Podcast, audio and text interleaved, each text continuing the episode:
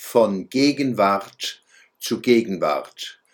Wenn Politiker spüren, dass der Souverän, das Volk, der große Lümmel, wie Heinrich Heine sagt, ihnen auf die Finger schaut, mahnen sie gerne, wir wollen doch nach vorne schauen.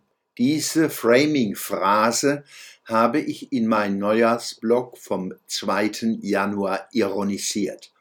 Wer dazu auffordert, nach vorne zu schauen, will oft von eigenem Versagen ablenken. Damit dürfen wir gerade jetzt wieder täglich, nein stündlich Erfahrungen sammeln. Das Jahr fängt gut an. In meinem letzten Blog habe ich eine Art komplexes Rorschach-Bild als Blick in die Zukunft angeboten. Den Rorschach-Test muss ich nicht näher beschreiben. Sie finden im Internet jede Menge Informationen dazu. Wichtig ist, alle Deutungen, die wir diesen abstrakt figürlichen Bildern zumessen, sagen wenig über eine objektive Realität, aber viel über uns. So auch, wenn wir nach vorne schauen. Die Zukunft ist keine physikalische Zeit, sondern ein menschlicher Deutungs- und Erwartungshorizont, gefüllt mit unseren Ängsten und Hoffnungen, Wünschen, Sorgen und Sehnsüchten, Projektionen, Planungen, Prognosen und Hochrechnungen. Wie auch die Vergangenheit keine physikalische Zeit ist, sondern ein Deutungshorizont aus Erinnerungen, Vergessen, Verdrängen, Zuschreibungen, Bestandsaufnahmen, Analysen und Rekonstruktionen. Vergangenheit und Zukunft sind individuelle und kollektive Bewusstseinszustände und nur als solche real. Das Künftige ist nicht, es kommt uns nicht entgegen und wir begegnen ihm nicht wie einem Reisenden oder einem Haus am Straßenrand. Kinder kommen ihren Eltern nicht entgegen, sondern aus ihnen hervor. Das Vergehende erzeugt das Werdende.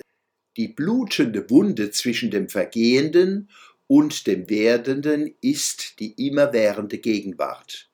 Die Gegenwart hört nie auf, allerdings werden wir eines Tages nicht mehr dabei sein. Aber auf immer wird unser Leben fortwirken und seien die Wirkungen auch klein und scheinbar unbedeutend. Das Vergangene wirkt weiter von Gegenwart zu Gegenwart. Diese Einsicht sollte uns vor Resignation bewahren.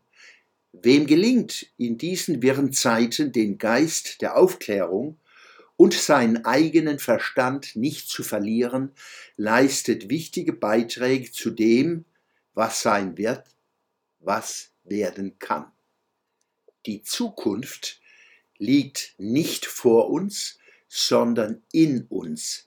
Kritische Selbstbesinnung Bestandsaufnahme und Analyse des gesellschaftlich-politischen Prozesses ist der beste Blick nach vorn. Siehe auch Hans-Peter Schwöbel, Kinder des Wortes, Essays, Feuerbaum Verlag, Mannheim 2009, Seite 16 folgende. Hier nochmal mein Blick nach vorne, diesmal im Original, nämlich in Farbe. Wenn Sie das Bild konzentriert anschauen, treten Anmutungen von Menschen, Pflanzen, Tieren und Kobolden hervor. Genießen Sie diese Impressionen. Der Schwöbelblock am Samstag, 9. Januar 2021.